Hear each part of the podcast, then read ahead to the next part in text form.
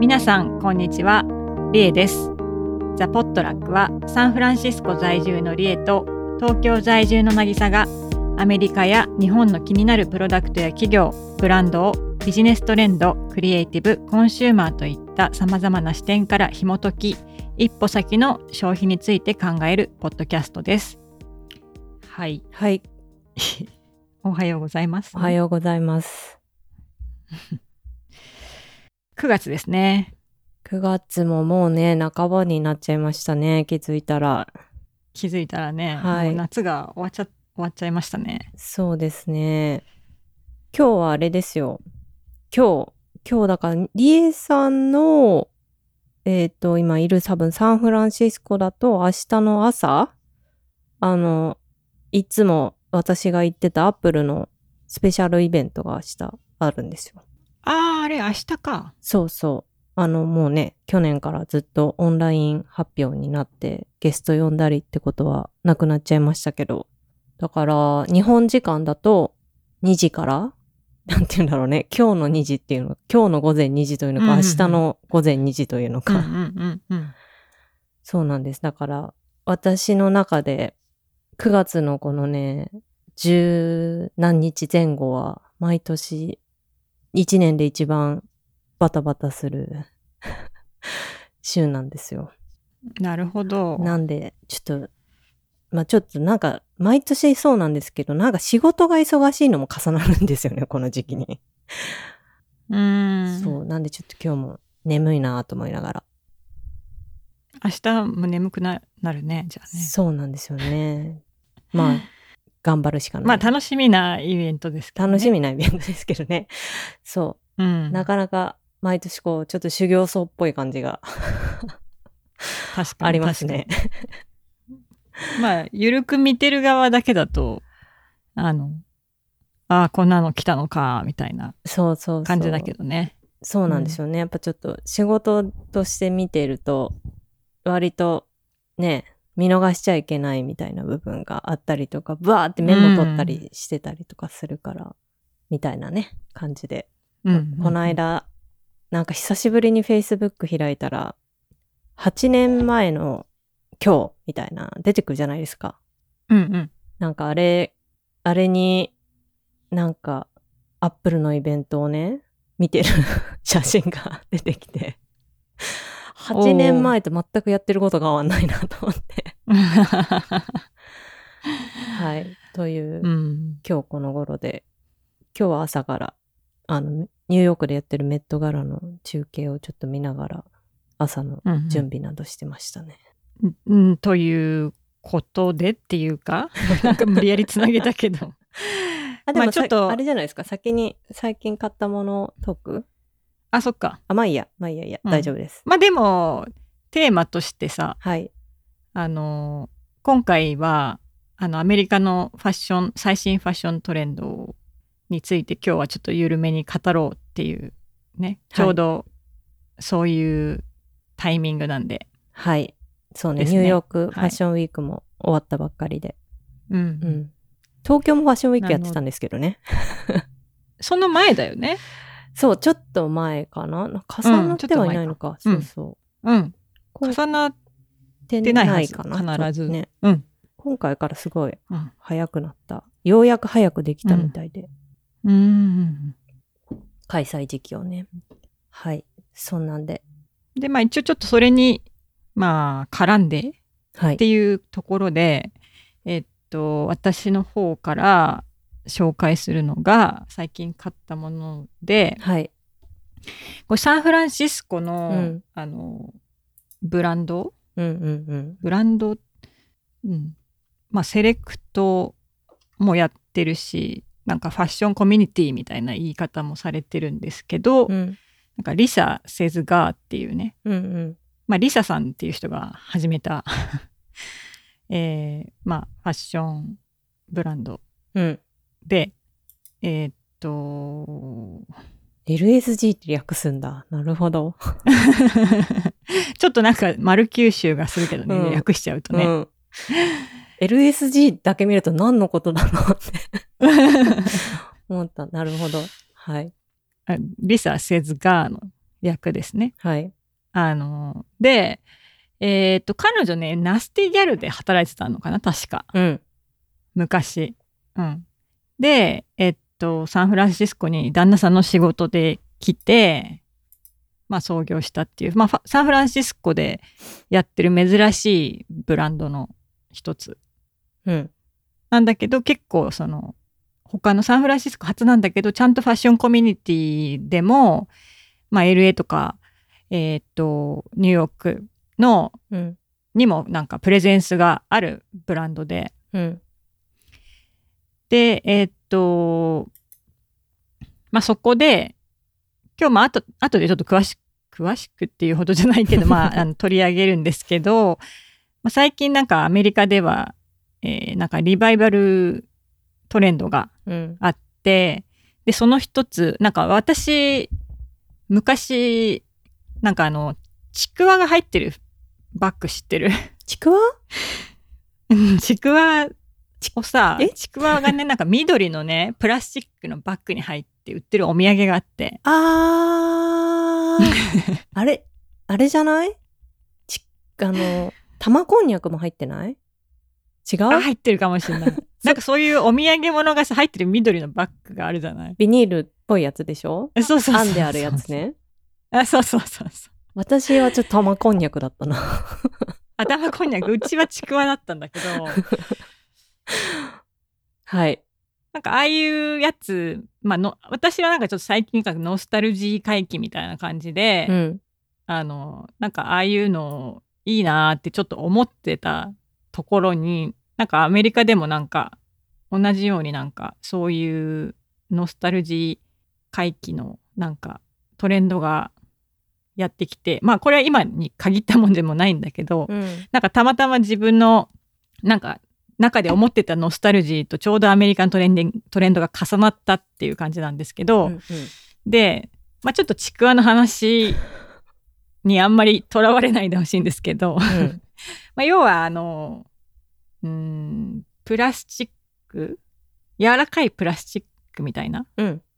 やつでできた多分ガチャンって型で取ったあのバッグうん。なんかお風呂とかのカゴみたいな、はいはい。お風呂屋さんとかに置いてあるカゴみたいなやつの カバンうん。トートバッグみたいなやつがあのなんか昔アメリカでもなんかそうのは流行ってたみたいなんですけどなんか H&M とかでも今年作られたりとかしてて、うんでそのリサ・セーズがでそのちょっとそのビーチバッグとして持てるような感じうん。のやつの取り扱いがあってまあそれを買いましたっていうおーこのベティバスケットってやつですか？ベティバスケットかな今、ウェブサイト見て。なん、なんだろう。ちょっと、銭湯に置いてあるそうそうそう服入れるカゴみたいな 感じですよね。そうだよ、そうだよ。そうです。それをバッグにしたみたいなね。そうです。はいはいはいはい。4800円。これを買いました。うん。買いました。へー。あ、の、まあ、ビーチバッグにも、こう、ちょっと、洗ったりとか砂ついてもいいじゃないですか。うん。で、なんかピクニックとかそういう外向きに、こういう素材はいいなと。うーんで、。結構じ自立するしね。確かに確かに。で、それもあるし、まあ、なんかちょっと普段、あの、作業道具とかを入れとくのにも使ったりしてるんですけど、中が見えるから。うん。うん。で、それを買いましたっていう。ちょっとここで買い物してみたかったっていうのもあってうんうんうんですね。ううん。ん。へえ。なんかリザ・セイズガーってすごいあの、なんだろう。ロゴ ?T シャツだっけ、バッグだっけ？なんかあのイメージがすごいあったんですけど、うんなんかあれなんですね。ヴィンテージのファブリック？デッドストックのファブリックを使って、なんとかって書いてありますね。ブランドコンセプトみたいな。特に。その辺多分、多分ちょっと変遷してそうなってきてて、うんうん。今は多分自社アイテムが増えてるけど、昔はもっと、えっと、セレクトの方が多かったのかな。うんうんうん。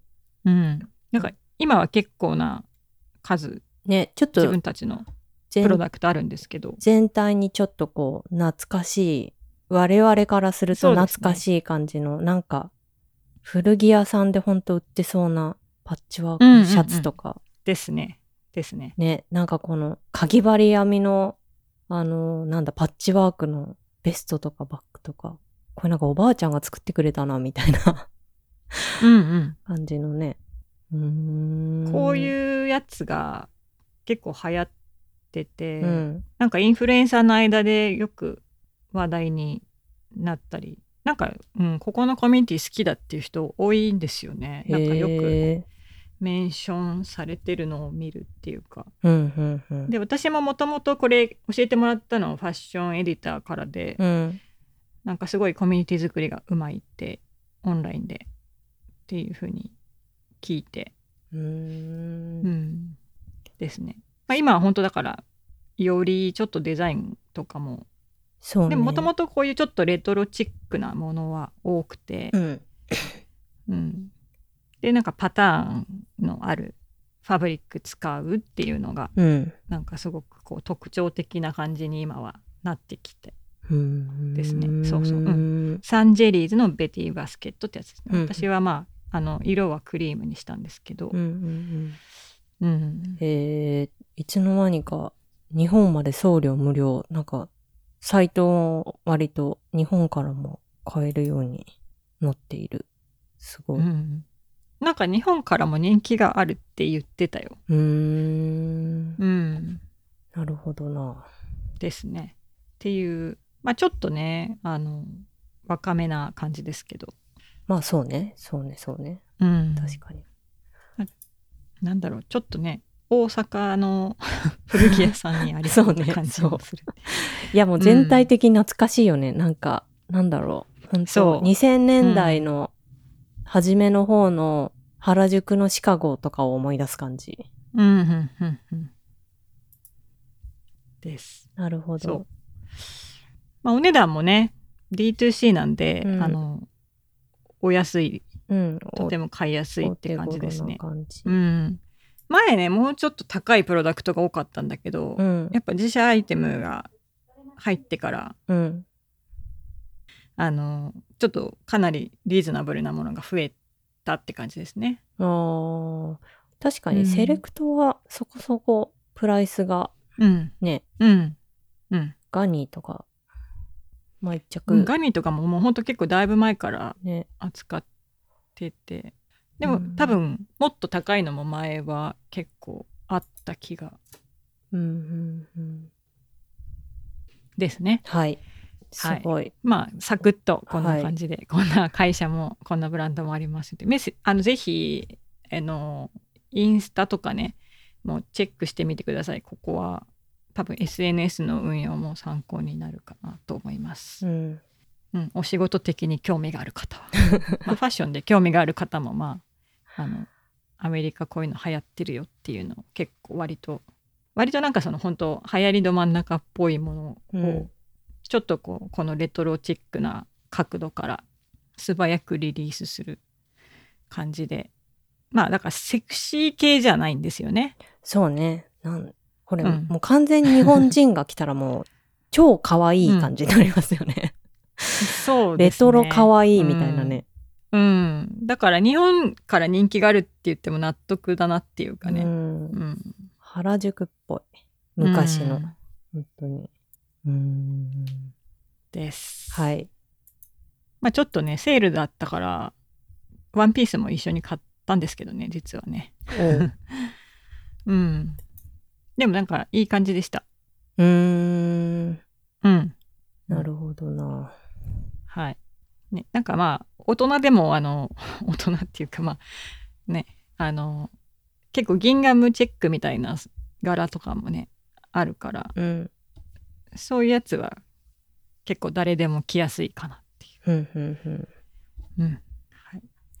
じゃあ、なぎちゃんはどうですか？最近買ったもの、最近買ったもの、そうね、また植木鉢買いましたね、一個。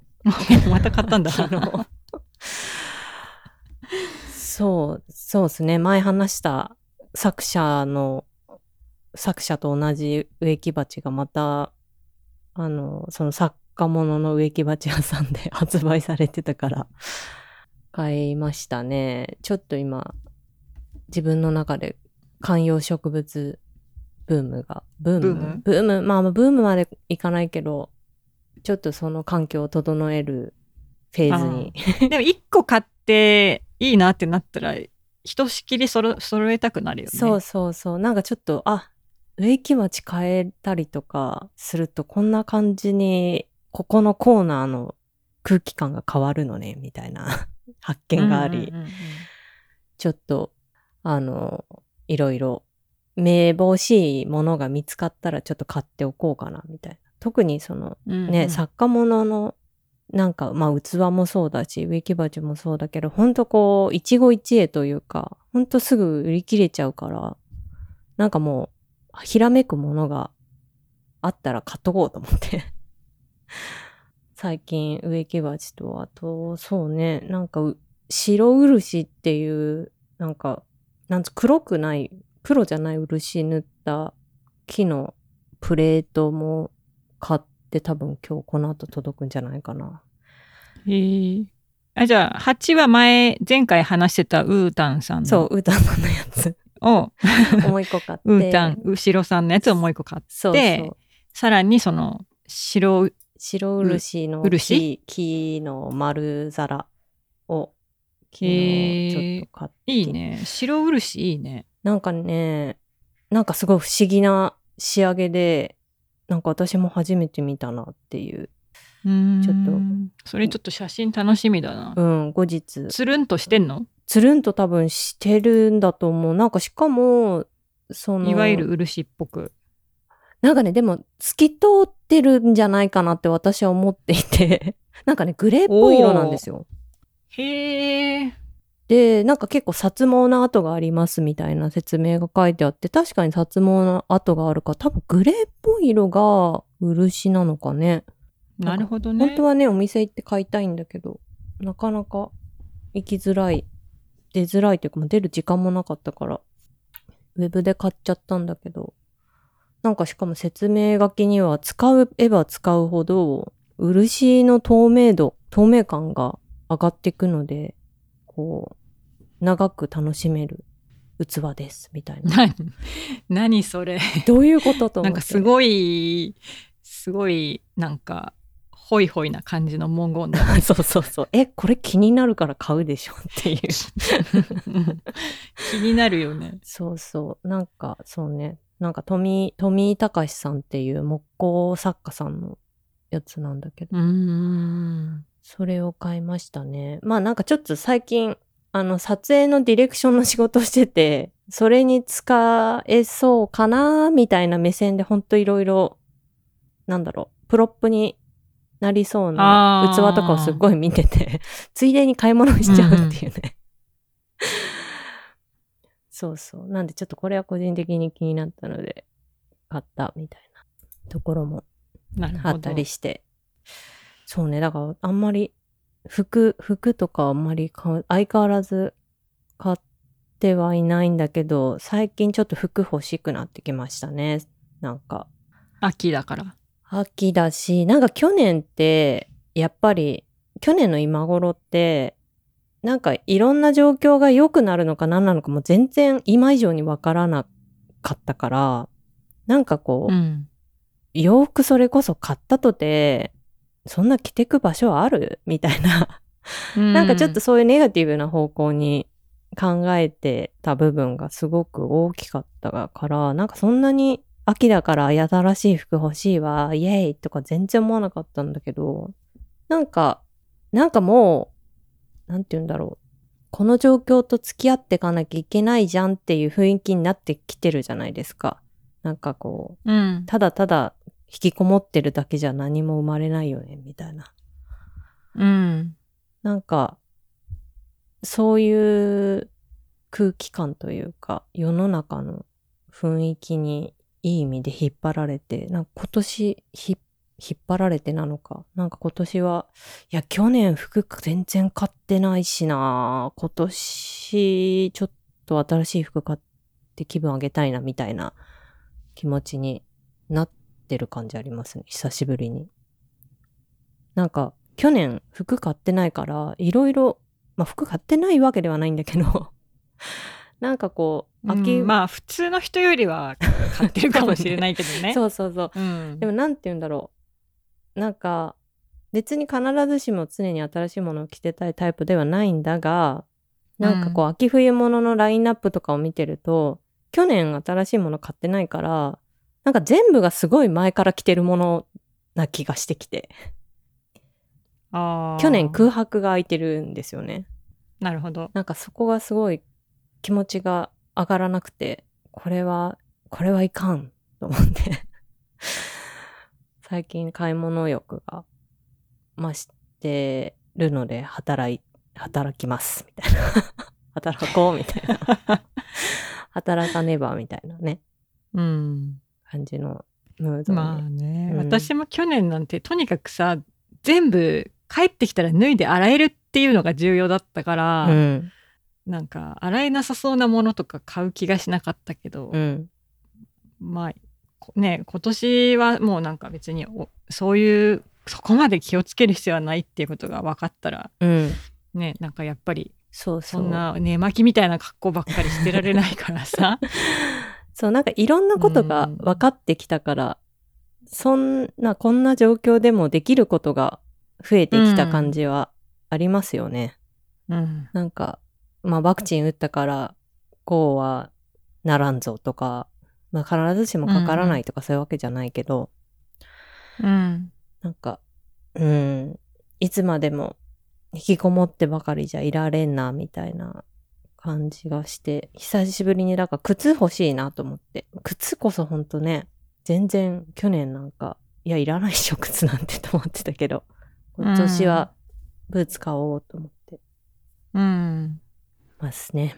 はい。なんかう、いいですね、うん、器ばっか買ってる。じゃあそれあのブーツ買ったら このコーナーではい。ご紹介ください。はい。了解です。まあそんな感じかな、最近買ったもの。うん。今週末カメラが1個来るけど、カメラより今はブーツが欲しい。はい。はい、じゃああのまあ今日はその冒頭にも話したようにねなんかちょっとファッションの話をうん。アメリカのトレンドの話をしましょうってことなんで、うんまあちょっとこのテンションのままって感じだけど あのー実際ちょっとニューヨークファッションウィークえーっと完全に in person ってあのえーっと人を呼んで、うん。えーリアルでやるのを再開したのが今回ね。が久しぶりなのかな？うんでえーっと一応なんか全員ワクチン証明を求められてね。である人、うん、だけしか参加できないみたいな感じで、うんうん。うん、なんか厳しくやったみたいですね。あれなんですかね。それって、えっ、と、あの、アメリカの、なんだっけ、ファッション協議会みたいなのが言ったのか、ニューヨーク市からそういうよ、なんかこう、あったんですかね、要請とか。確かね9月の9日だったかな、うん。あのそもそもねあの国が政権の方がバイデンさんがあのそういうイベントでワクチンマンデートあのうん必須、うんうん。みたいなのをなんか打ち出したからあ、そうなんです。まあ多分うん。それもあると思う。うんもちろん前から市でもその室内は証明書を出さないとっていうふうに多分ニューヨークでもしてたと思うんだけど、うん。多分その辺いろいろ足並み揃えてやったのかなと。あまあ、あと特に。にファッションはねそのマスクしない人がさうん。ランウェイ歩いたりするから、そうだね。で見る人もまあなんか写真撮ったりなんだりでマスクしてないこともあるから、まあ、今日のねメット柄も全然してないでしょ、うん、うんまあね、なんかニューヨークファッションウィークとか全然規模が違うから、そこで東京と比べちゃうのは酷な感じもするんだけど、その、ニューヨークファッションウィークの前に東京ファッションウィークやってて、やっぱりランウェイ今回やってるブランドいくつかあったんだけど、で、私今回やっぱちょっと怖いから行ってなくて、全然。うん。なんか、なんだろう、そのオフスケジュールでやってるショーだけ少し前に見に行ったんだけど、やっぱちょっと、ざる？ざる？対策が。ざるっていうのかな、うそう、なんかちょっとそこ大丈夫なのかな人集めちゃってみたいなのが結構私が個人的にはハテナを思った部分もあったから、なんかもう結構その今回のニューヨークファッションウィークの記事とか、こんなイベントやってるよみたいな告知っぽい記事とか見てても必ずそのワクチン打った襲名必要ですよっていうの書いてあって、うん。こう、なんかアメリカっぽいなというか、ちゃんとそういうことを言えるの強いなっていうのを思った次第でした。はい。うん。まあやっぱり経済再開したいっていうねの。が一番大きい、大きいかうら、ん。そこで、になんかやっぱり、ね、それ強い意志ををリード感じますね。していきたいっていう強い意志があるから、うんそのためにちゃんと、その、やれることもやらなきゃいけないっていうところで結構まあ合理的にうん。判断して決めて実行してる感じはあるようね。ん。そう、すごい、うんそれは。なんか、やりたい、なんつうの、方向というか、向かいたい方向がすごい、やっぱ明確ですよね。うん。うん。って思った。まあね、いろんな問題とか、その、なんだ、えっ、と、フェアじゃないとかっていうことはいろいろあるとはいえ、う。うんん。そんなんでね、なんか、お元気なファッションウィークがニューヨークには戻ってきてるぞっていうのはすごい外野ながらに見てて思いましたね。うん。なんかね、この前にあった、多分東京とニューヨークの間に多分コペンハーゲンがあったんじゃないかな。コペンハーゲンも結構ね、うんなんか盛り上がってたみたいだけどうんうね。んうん。まあ同じ感じで、まああそこも割と、あのーもう普通に？普通の なんかコロナがなかったかのような感じでや やってたし。結構今回もなんかアメリカから行ってる人も結構いたし。ああ、本当。ね。うん。あととにかくやっぱイベント結構復活してるよね。なんかあのレッドカーペットとか。ああ、そうね。なんか写真を見るようになったなっていう感じがするし、なんか前だとちょっと本当イベントやってても、なんか、なんつうんだろう、どうやって我慢、頑張っておしゃれなマスクをするかみたいな、なんかファッション的な観点で言うと。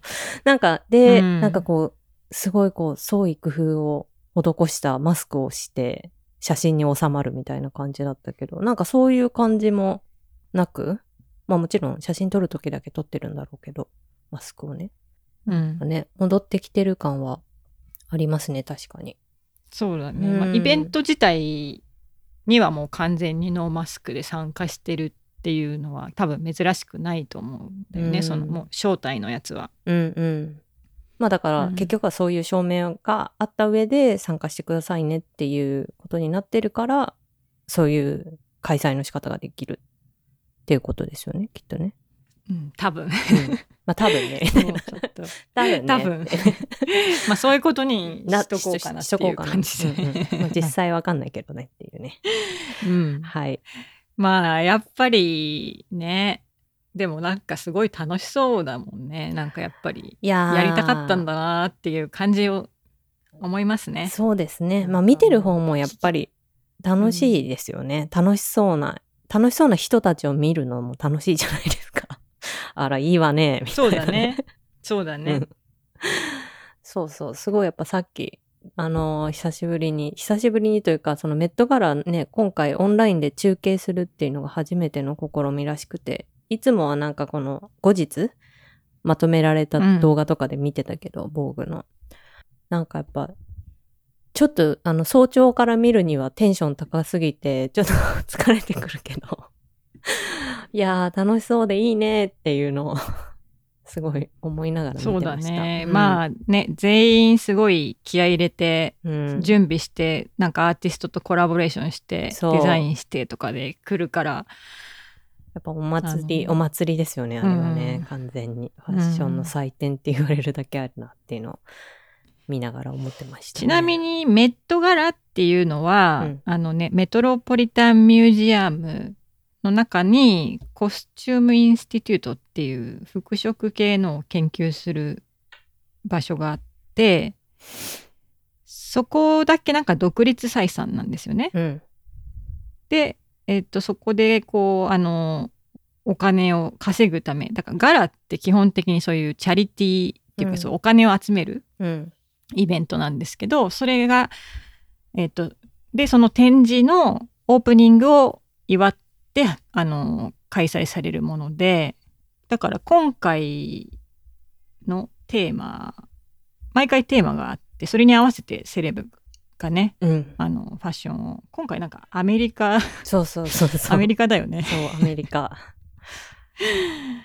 うん、ねだから結構それぞれ、今回なんか見ててやっぱ面白いなって思うな。なんかアメリカって、まあほんといろんなね、バックグラウンドの人たちがいてアメリカみたいなところの解釈が、やっぱその人その人で、やっぱ全然バックグラウンドが違うことによって、表現の仕方が全然違う。だからなんかテーマの選び方もすごい、やっぱりさすがうまいなっていうか、なんかまさにみんな集まって、そのなんかこう多様性みたいな部分をこう表現するにはもうもってこいのテーマだなっていうのをうん思いました、ね。まああと多分この多分コロナでダメージを受けたうん人たちにアメリカの強さを、そうね。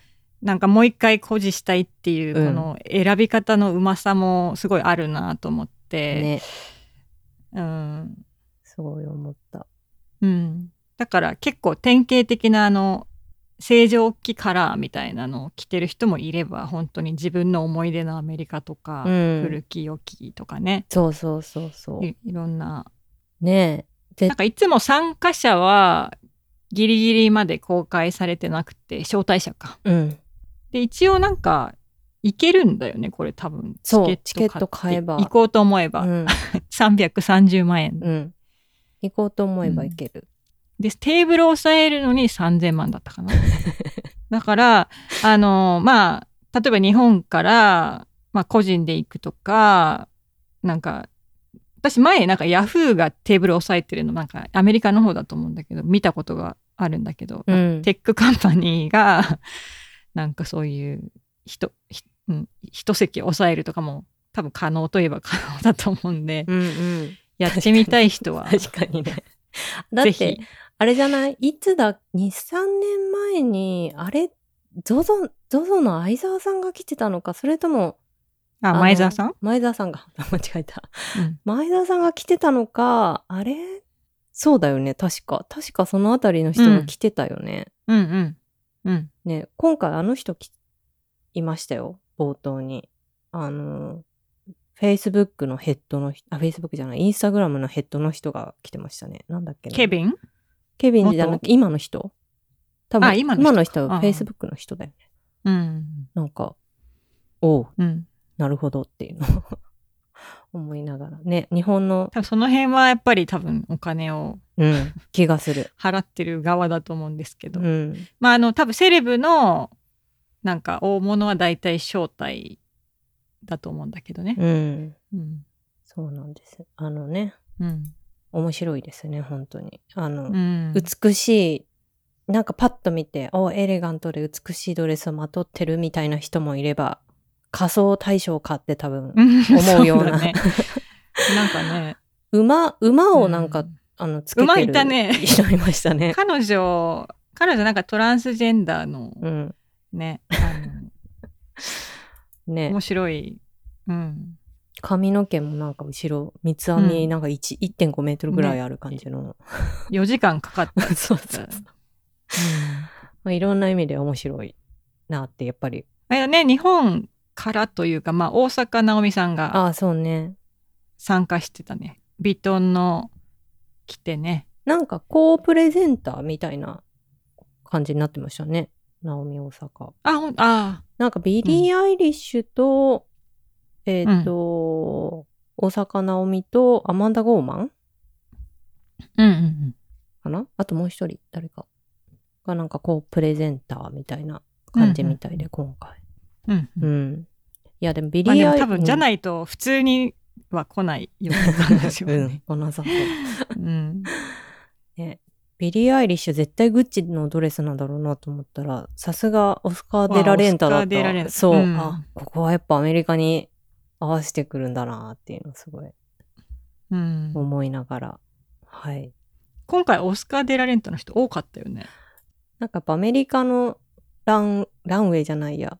なんだろうああいうセレブリティのドレスといったらオスカー・デラレンタみたいなところ、それに回帰し,、うんてるうん、みたいなテーマ。そうな気がするね。まあでもなんかその年によってさなんかギャルソンの時とかもあったから展示にうんだからアメリ結カン構関係あるのかな今年。うんだから多分アメリカンデザイナー、うん。で多分ああいうこうクチュールをやれてた人、うん、っていうところでやっぱりすごい上がってくるのはオスカー・デラレンタってなんかまあ説得力はあるなっていう。うんうん。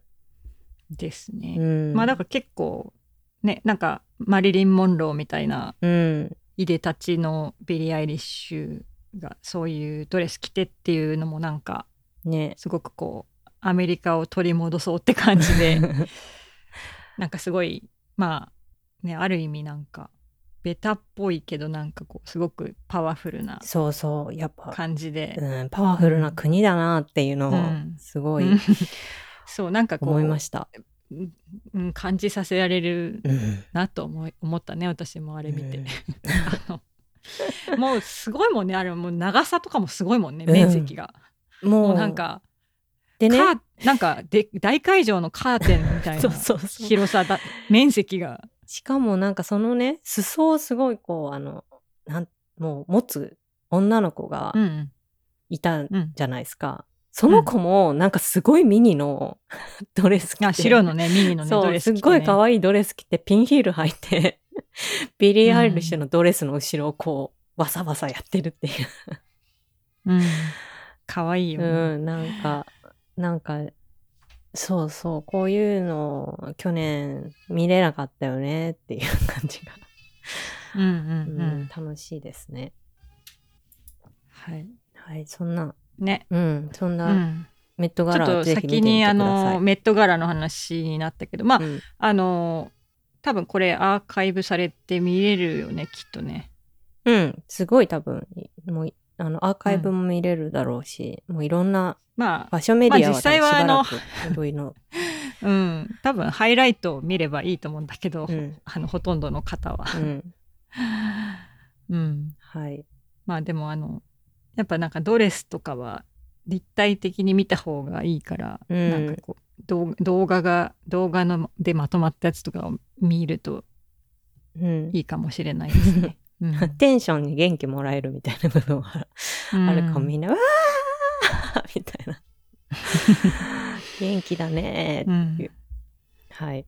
えっ、とじゃあなんかちょっとファッションウィークの方もちょっと見ていきたいなと思ってなんか今年その初めてうん。えっとまあリボルブっていう、えー LA ベースの、まあ、ミレニアル世代とか Z 世代向けのまあなんかフェスとかね、うんああいうイベントとかなんかお出かけ向けのファッションをなんか集めてるセレクト型の、まあ、プラットフォームセレクトオンラインセレクトみたいなウェブサイトで、まあ、リボルブっていう会社があってここ上場しててうん。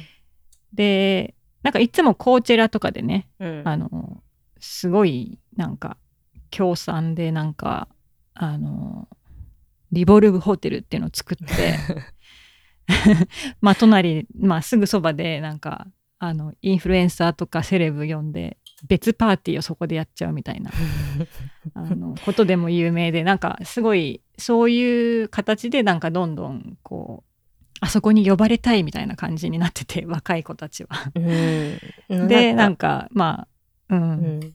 昔からインフルエンサー絡めるのうまいよね。がすごくケだよねうまいインフルエンサーマーケティングがうまいでなんか割と本当なんかうんまあターゲットもなんか本当にちょっとそういうパーティー好きのうん。えっと女の子みたいうなん感じが、まあ本当ど真ん中でですね。はい。うん、でなんかまあ多分えっとそこが初めてなんかポップアップをニューヨークファッションウィークに出してえっとブランドとコラボしてなんか一応ランウェイもやったんだよね。うん。うんそうそう。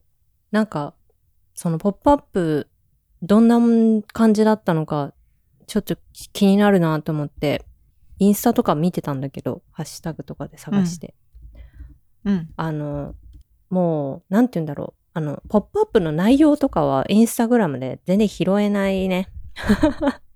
なぜなら、もう、あの、ドレスアップした私を見てっていう写真しか出てこないから。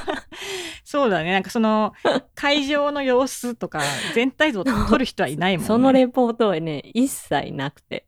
うん、あの作られた壁の前そう。で。撮ってる写真とかばっかりなもんね。そう。そうなんですよ。だから旦那がちょっと、なん、このポップアップの何がユニークだったのかとかはちょっと、なんか、測れないというか、知る由もない感じが、外野からはね、あったんだけど。そうですね。うん。うんなんか前はそのコーチェラの時とかはなんか特定のブランドとかをいくつか集めて、うん。なんかそこで買い物もできるようにとかもしてたみたいなんだよねそのインフルエンサーたちにはいなんかはいはい。多分いくらまでなら何点までなら好きなにして着ていいですよみたいな。はいはいはいはい。うん、なんか、今回も、なんか、ダブダブの US かなんかの記事見てた限りは、今回も買い物はできるようになってるみたいな。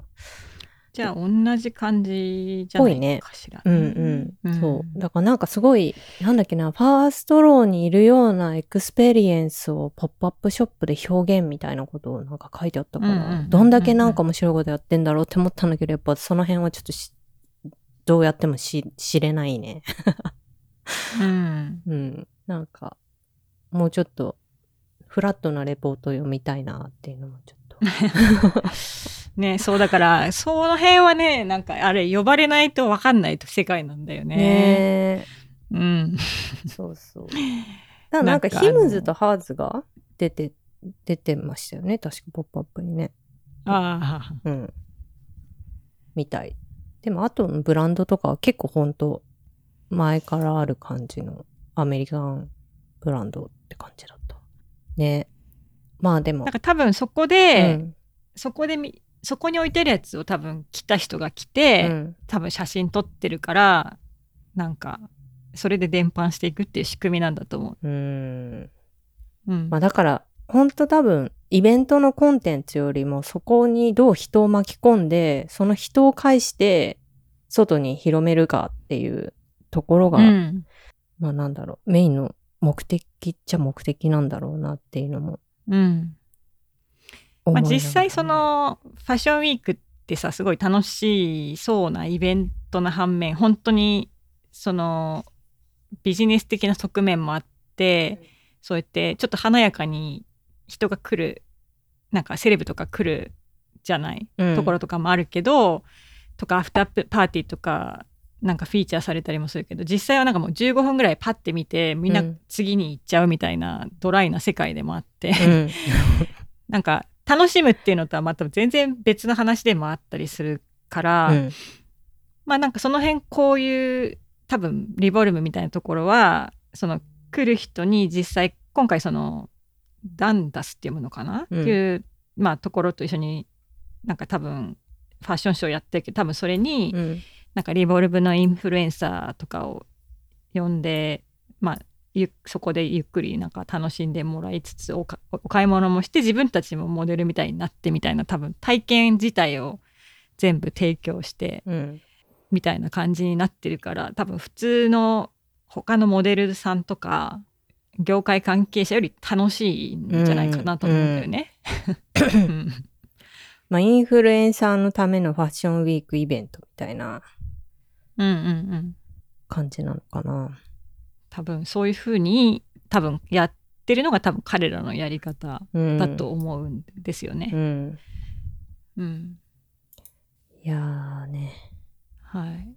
まあちょっとね、リボルブ、あんまり日本では、こう、話話題にならないけど、本当になんか、そのコーチェラとかでも、なんかどのブランドよりもその、投資額に対して、うん。あの高い、その、まあ、SNS でのなんか、効果うん。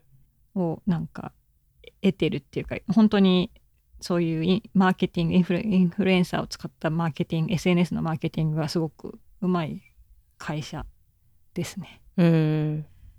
うん、結構、前から日本でも買えて、レートがいい時はすごい便利なんだけどね、リボルブ。でもこんで大体なんか結構その本当にそのなんかその写真撮ったりする場所とかうん。のデザインがいつも結構秀逸なんだけど今回なんかなんかね結構、バックドロップがすごいいまいちだったよね。なんかねかお、花とかすごい微妙だったんだけどと思って。取ってつけたようなこのロゴとかね。ねなんかちょっと今回多分うまく人が見つけられなかったのかしらっていう、あとね、なんかちょっと微妙だな。なんかこのね、花、え、みんな多くが写真撮ってるこの花の他にね、なんかね、ドレスが展示してあるところにね、歌舞伎町のね、なんかネオンの背景のところとかあって、ちょっと後であの、あの、この、リエさんスラックに貼っときますけど、ちょっとあの、リボルブ、なんだっけ、この、イベントの名前。そのハッシュタグで探すと、インスタでちゃ多分見れると思うんですけど、なんかね、すごいはい謎だった。リボルブギャラリーかな？あ、そうだ、リボルブギャラリー。そうそう。なんか歌舞伎町のネネオンを背景に、その前にボディがなんか4つぐらい置いてあって、なんかキラキラのドレスが展示されてるみたいな。なあ、そうと思って。ね。うんまあ、なんかあんまりその前で、あの、私の写真みたいなの撮ってる子はいなかったけど、やっぱうん何人かはやっぱそ、そこの場所の写真撮ってる人はなんかいて、歌舞伎町って本当になんか、彼らから見るとフォトジェニックな場所なんだろうなっていうのをうん思ったりしましたけど。日本人から見たら謎、謎としか思わないけど。まあそうだよねうん。そうでもうん大体いつもほんとねこう背景がすごくねうまいんだけどね今回 ちょっとなんかなんだろう。うんなんかちょっと中途半端な感じではある。うん。うん、ぜひなんで皆さん、あの、インスタグラムで、リボルブギャラリーで、ハッシュタグ検索すると、来場者の写真がいっぱい見れるので、どんな人が来ていて、どんな写真を撮って、どう拡散されてるのかみたいなのを見るとうん、面白いかもしれない。今回ね、まあ、有名な人だとなんかカイリー・ジェンナーとかパリス・ヒルトンが来てたみたいな、うん。ね。はい。そうな感じで。あともう一個私がちょっと面白いなと思ったのがあのテルファーっていう、うん。えーブランドがあってあのカバンが有名なんですけど、うんあのビーガンレザーのねうん。あのロゴがエンボス加工してあるようななんか1個ね100ドル台とかで確かすごいお値段もお手頃なんだけど、うんうん。とにかくいつも売り切れてるっていうねうん。あのなんかカバンですごい有名になったんですけどあのまあ割とこうメンズなんだけど、えーユニセックスうん。な感じの、えっと、ブランドでそこが新しいダッフルバッグうん。となんかテレビチャンネルを このタイミングでローンチしたっていうねテレビチャンネル？面白いそうテレビチャンネルへえ。だからもうそんないや面白いなと思ってそうそうへえ。ここ確か少し数シーズン前とか確か一回多分パリでもやってた気がするんだけどうんうん。うんそへえ。う。うん。なんかちょっとだからこういうファッションがメディア化していくみたいな動きが、うん。うん、出てきててすごくこれはどうなるのかどんなコンテンツとかをやるのか。うんうん。うん、でなんかアップル テレビとロックで。なんか見れるね。ダウンロードできるって書いてあるんですけどね。うん、へえ。ここもなんかすごく面白いうんうん。そうな。うん。私ももともとこのブランドはあのローアーイーストサイドにあるえっ、と今名前な変わっちゃったんだけどうんもともとプラネタ今はなんか名前が変わっちゃったんだよな。なんだっけまあちょっとあの友達のうん。あのローカルの友達にうん今一番勢いあるクールなブランドはここだよって教えてもらってですぐ近くにニューミュージアムうん。ってあって、うん。そこの中になんかコワーキングスペースがあってそのクリエイティブな人たちが入れるなんかコワーキングなんかその誰でも入れるやつじゃないコワーキングスペースみたいなのがあってうん。そこになんか入ってなんか作ってて結構なんかあのショーとかもあのなんか島でやったりとか あまあ私も一回それでなんかそこでお会いした関係で一回呼んでいただいてうん。見に行ったんですけどその時はもうすごいえっとニューヨークファッションウィークのオフィシャル会場のいくつうんどれかでやってたんだけど、うん。うん、でもすごくこうやっぱオーディエンスがすごくユニークでうん。うん。呼ばれてる人がなんか普通とちょっと違う感じですごくこうなんかあのこうなんか盛り上がってきそうなムードみたいなのを感じたのを覚えてるんだけど、うん。まあ、その後、うん。えっと CFDA アワードだっけ？なんかあうの、んうん。うんアメリカファッション協議会の。あそうですねはいはい。アワード。に選ばれてっていうまあなんかすごくだからこの私が会ったのはなんかアートディレクターみたいな人だったんだけどこのファウンダーのテルファー・クレメンツさんっていう人、うん。クレメンズさん？うん。が多分もう相当なんかあのクリエイティブな人みたいでへえ。うんなんかアフターパーティーもなんかあのホワイトキャッスルっていうすっごい安いうん。あのハンバーガーチェーンでやったらしい へえ。もうちょこちょこ日本でも見ますね、テルファーね。最近。なんか、ここ1年ぐらい。持ってる人っていうよりなんかニュース的な意味で。うんうんうん、うん私もなんか日本でニュースたまに見るそのうん。バッグの話でやっぱりね、そうそうそう。なんかいつも売り切れちゃうっていうので。こんな時代にね。うん。えー、ちょっと、日本の Apple TV から見れるのかわかんないけど、ちょっと、チェックしてみよう。うん。ちょっとね気になりますね。だから、うんまあ見たらまたなんかちょっとこのポッドキャストで話あの取り上げてみます、うん。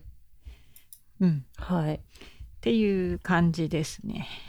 どう？なんかさらっと見てどうだった？なんかさらっと見て今、まあ、見てもらってもいいけど。なんかモスキーノとかやってたよね。なんかモスキーノね。渡辺直美さんとかもケミオさんとかも言ってたけどね。モスキーのね、相変わらずなテンションで。うん。ニューヨークなんだ、今って。ね。それ私もびっくりだった、ねえ。私、実はあの、10年ぐらい前に PR 担当してたことあるんで、モスキーの。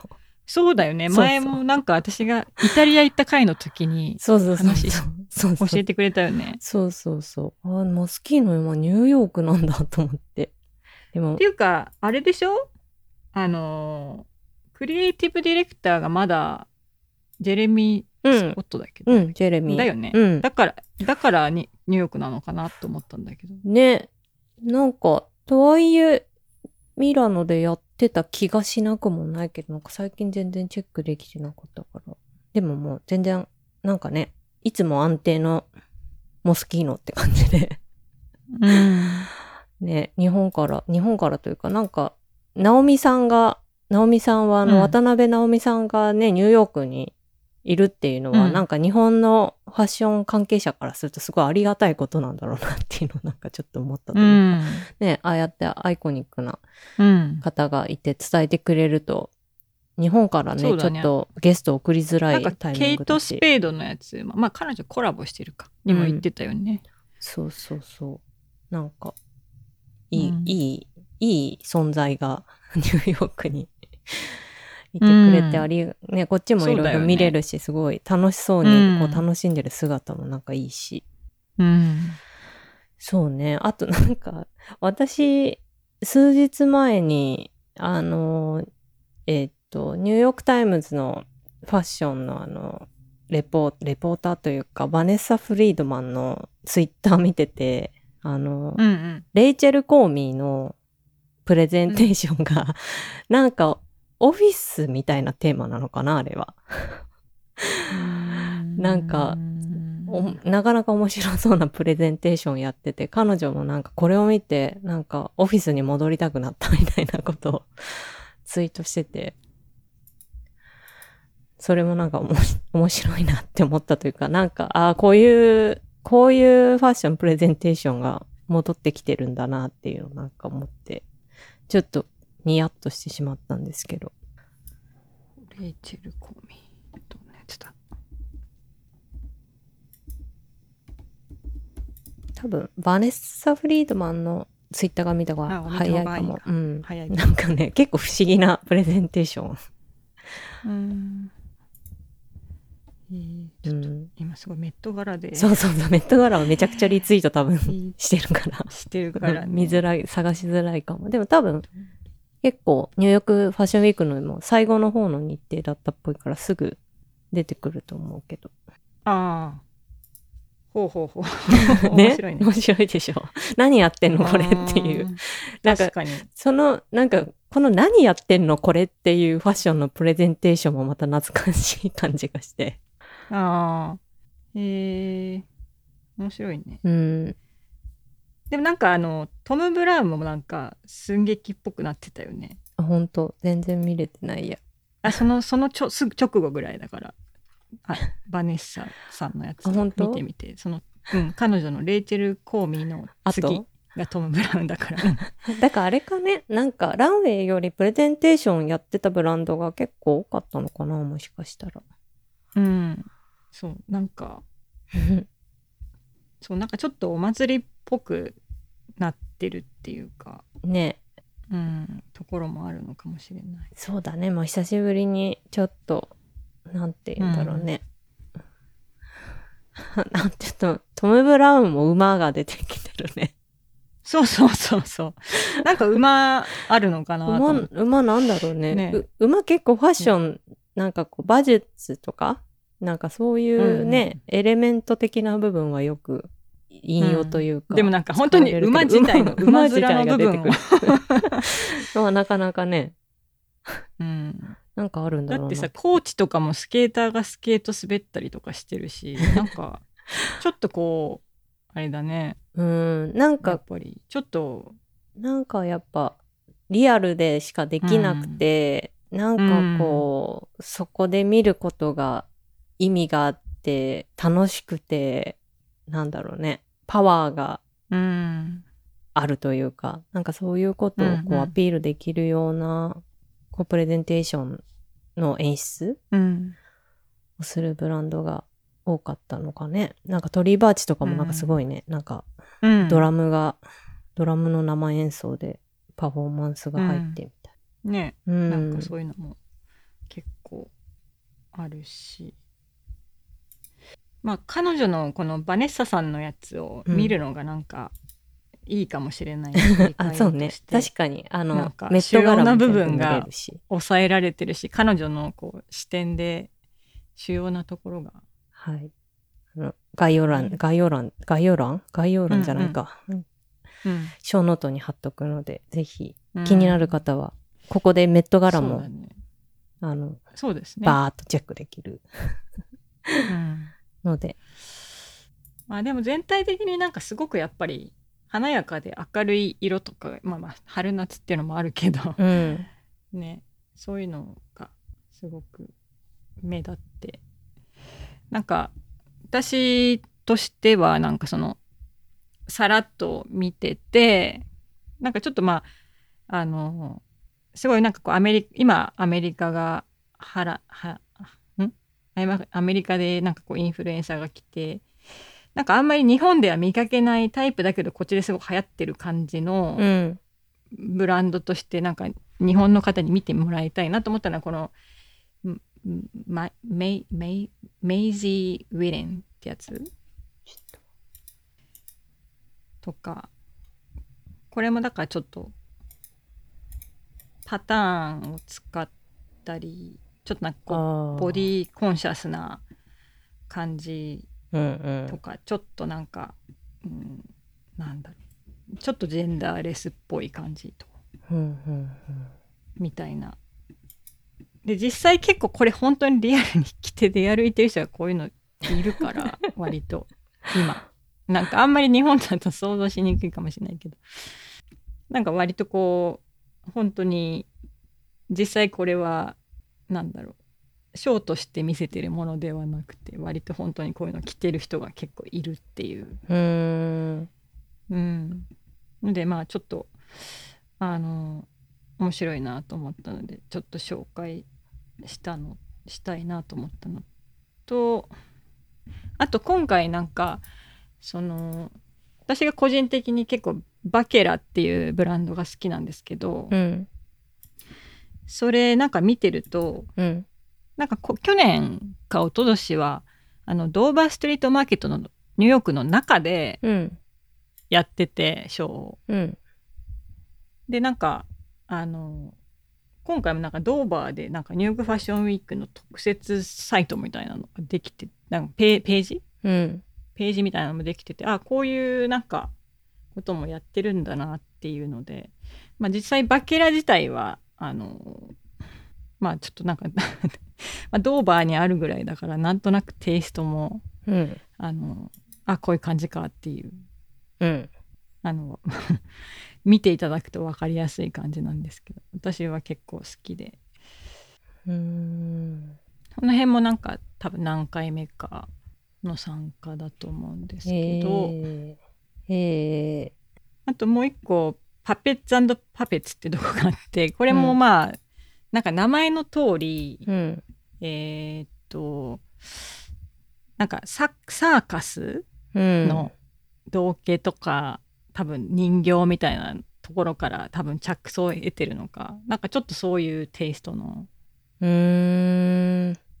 まあ面白いなんか独特な感じのはいはいはい。でもあれですね、やっぱりすごいこのプリントとそのカラーの、なんつうの、ミックスマッチっていうかうんマッチししてんのぐらいの、なんかそれはちょっと今のなんかトレンドっぽい感じしますね。うんすごいこうんうんうん。うんの素材感とかも、なんかレーうんスうんうん。あり、レースにさらに透けるものを重ねてとか、そうだね。なんかこねなんかそのしロゴみたいなモノグラムみたいなのにティーカップのパンツとかね、なんか本当だから道化っうんぽいうんていうか、うん、へえ、あ、でもすごいこのパペッツパペッツは可愛い。とても。うん、へえ。私も好きです。でちょっと紹介したいなっていう個人的に好きなものしか紹介してないんですけど。え、なんか、なんだろう。なんか、私もずっとニューヨークファッションウィークってちょっとコンサバすぎてあんまり面白くないなっていううん。イメージで、あんまりこう、これまでうん。そんなにこう、チェックをして、まあしてこなかったわけでもないけど、なんかこういうブランドいるのねっていう楽しさありますね。うん、ね。でも多分ねこういうのをピックアップして出すようになってきたのは多分本当ここ数年だと思ああ、やっぱそうなんだ。なんか、うんなんかやっぱすごい資本主義の国感がう。う んね、昔はあって、なんかやっぱこう、あの、ニューヨークソフィスティケーテッドな、うん。なんかバリバリ働いてる、なんかそれこそダナ・キャランとかなんかああいう感じのうん。イメージなんかこう、クリエーションとかなんかそういうおもしファッションとして面白さみたいな部分を追求するファッションウィークではないなってイメージがあったんだけど、なんか面白くなってきて、なんかロンドンっぽいじゃないですか、うんこのね、ババケラとか。ん。まあ確かに確かに。うん、バケラとかこのパペッツパペッツとかすごいロンドンっぽいなって私は思ったんだけど、こういうブランドがニューヨークにもあるんだなっていう。そうですね、ね。結構面白くなってきてたりするのかうん。な。うん。面白くなってきてると思います。多分さっきのさ、ファンドうんができてから、特になんか、あのこう、ちゃんとプッシュされていくような仕組みができてきてるから、それまではなんか、名前は知ってるけど、今誰が着てるんだろうみたいになりつつある、なんか、ちょっとコンシューマー化されすぎたようなファッションブランドがショーをやってたけど、うん。今結構バランスがすごい良くなってきてて、うん。かつそういうアメリカの独自のファッションがうん育ってきてるから、すごい面白いかなと思って。ね。うんなるほどな。まあ、あとちょっとテイスト違うんですけど、こう私、えっとね、多分2回ぐらい見に行ったことがあって、こうラカン・スミスって、これはなんかうん結構その黒人さんのうんなんかファッショニスタ、セクシーな人が結構着てたりするようなうんうん。ブランドで、あの、うん、ちょっとまあ見見てほしいというか、まあこれは結構 全然テイストは違ってセクシーなんですけど、思いっきり。うんうん ああ。あうん。なんかあれだ、あれですね。さっき見てたうんメットガラのテンション高いうん防具のレポーターの女性が着てたみたいな。あ、そうですね。ねそんな感じのテイスト。はいですねはいはいはい。うん。でなんだ。これ実はなんか今回は多分やってないと思うんですけど、うんその私がなんで2回行けたかっていうと、うん、ヘアメイクを日本人の方がやってるんですよ。へえ。いつも。うん、うん。そうそう、あの、アミちゃんの友達？あ、そうなんですね。うん。そうそう。へえ。なんか日本からチームを連れて、いつも行ってて。日本から？かそう、日本から。だから多へ分人材が足りないんだと思うね、この時期ね。え。うんうん。だからその人もなんか通ってか勝ち取ってどんどんブランドをやるブランド増えたらしいんですけどうんうん。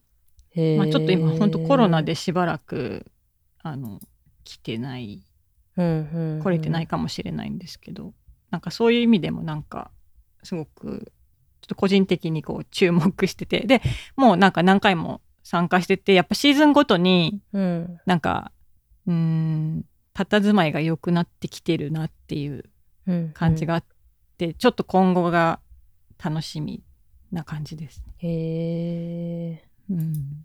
もうちょっとなんかストリート寄りだったんですよね私が行った時とかは。うんあ、本当だ。日本だ。うんオーギュメントっあそうそうそうそうていう。そうなんです。オーギュメント。へえ。うん、毎回何56ブランドやって帰るんじゃないかうんうんな。もうなんか全員で三つ星ぐらいのホテルに泊まってなんか工夫してやりくりして帰るらしいです。うん。なるほどね。まあなんかすごいうん日本人のやっぱりヘアメイクさんってね、技術がすごく高いから、やっぱ、うん、あの、私の友人も数年前にニューヨーク突然行っちゃって、もともと美容師だったんだけど、うんうんなんか彼女もすごい、あの、なんだろう、現地でバリバリ働いてて、うんやっぱ重宝されるみたいですね。日本人のヘアメイクアーティストって。うんうんうん。なんかねネイルアーティストとかもすごい多いもんね。うん。なんかやっぱその分野か強いですよね。本当は多分この分野もビザが出やすかったらもっと日本人活躍できてるんですけどああ。すっごいビザが難しいんですって。はいはいはい。うん、やっぱりこのこっちの人が優先される業界でまあね。なんか多分例えばエンジニアとかだと、うんなんかなかなかこっちで見つけられないけどひ必要じゃないですか。うん、だけどやっぱヘアメイクとかだとやりたい人がいっぱいいるから自国の人が優先なんですよね。ああ、まあ需要も大きいけど供給も大きいっていう。うん、なるほどな。まあでもそうやってねこのイベントのためにみんなで渡航して帰ってっていうんだったら、なんか全然ビザなくてもできるからね経験も詰めて、なくてもっていうかそういうあのこっちでなんか開業するみたいなハードルはないと思うので、うん。うん、そういうやり方もあるんだなと思って。うんうん。ちょっとまあ余談っぽいんですけど紹介ししたいなと。うん。思って紹介したっていう感じうんです。うんうん。まあ私もちょっとね全部ちゃんと見てないんですけど、うん。なんかもうちょっとこういう感じであの面白そうなブランドを発掘してなぎちゃんと共有していきたいなと思ってます。はい。うん、はい。そうなんで結構、結構意外と喋りましたね。喋りましたね。はい。なんで今日はこの辺ですかね。この辺ですかねはいはい。じゃあ、えっ、と、感想などは、ハッシュタグ、ザ・ポットラックをつけて、ツイッターでつぶやいていただけると嬉しいです。また、ご感想、えー質問、リクエストなど、匿名メッセージサービスマシュマロでも募集しております。エピソードのショーノート部分にリンクがありますので、どしどしお寄せください。えーなお、ザ・ポットラックの最新情報は、ツイッター、アットマーク、ザ・ポットラック US、またはインスタグラム、ザ・ポットラック US でチェックしてください。また、paypal.me でのサポートも募っております。いただいたサポートは、ザ・ポットラックの配信環境の整備や、さらなるコンテンツの充実などに合わせさせていただきます。は。はいい。では、ザ・ポットラックのリエとなぎさがお届けしました。次回もお楽しみに。お楽しみに。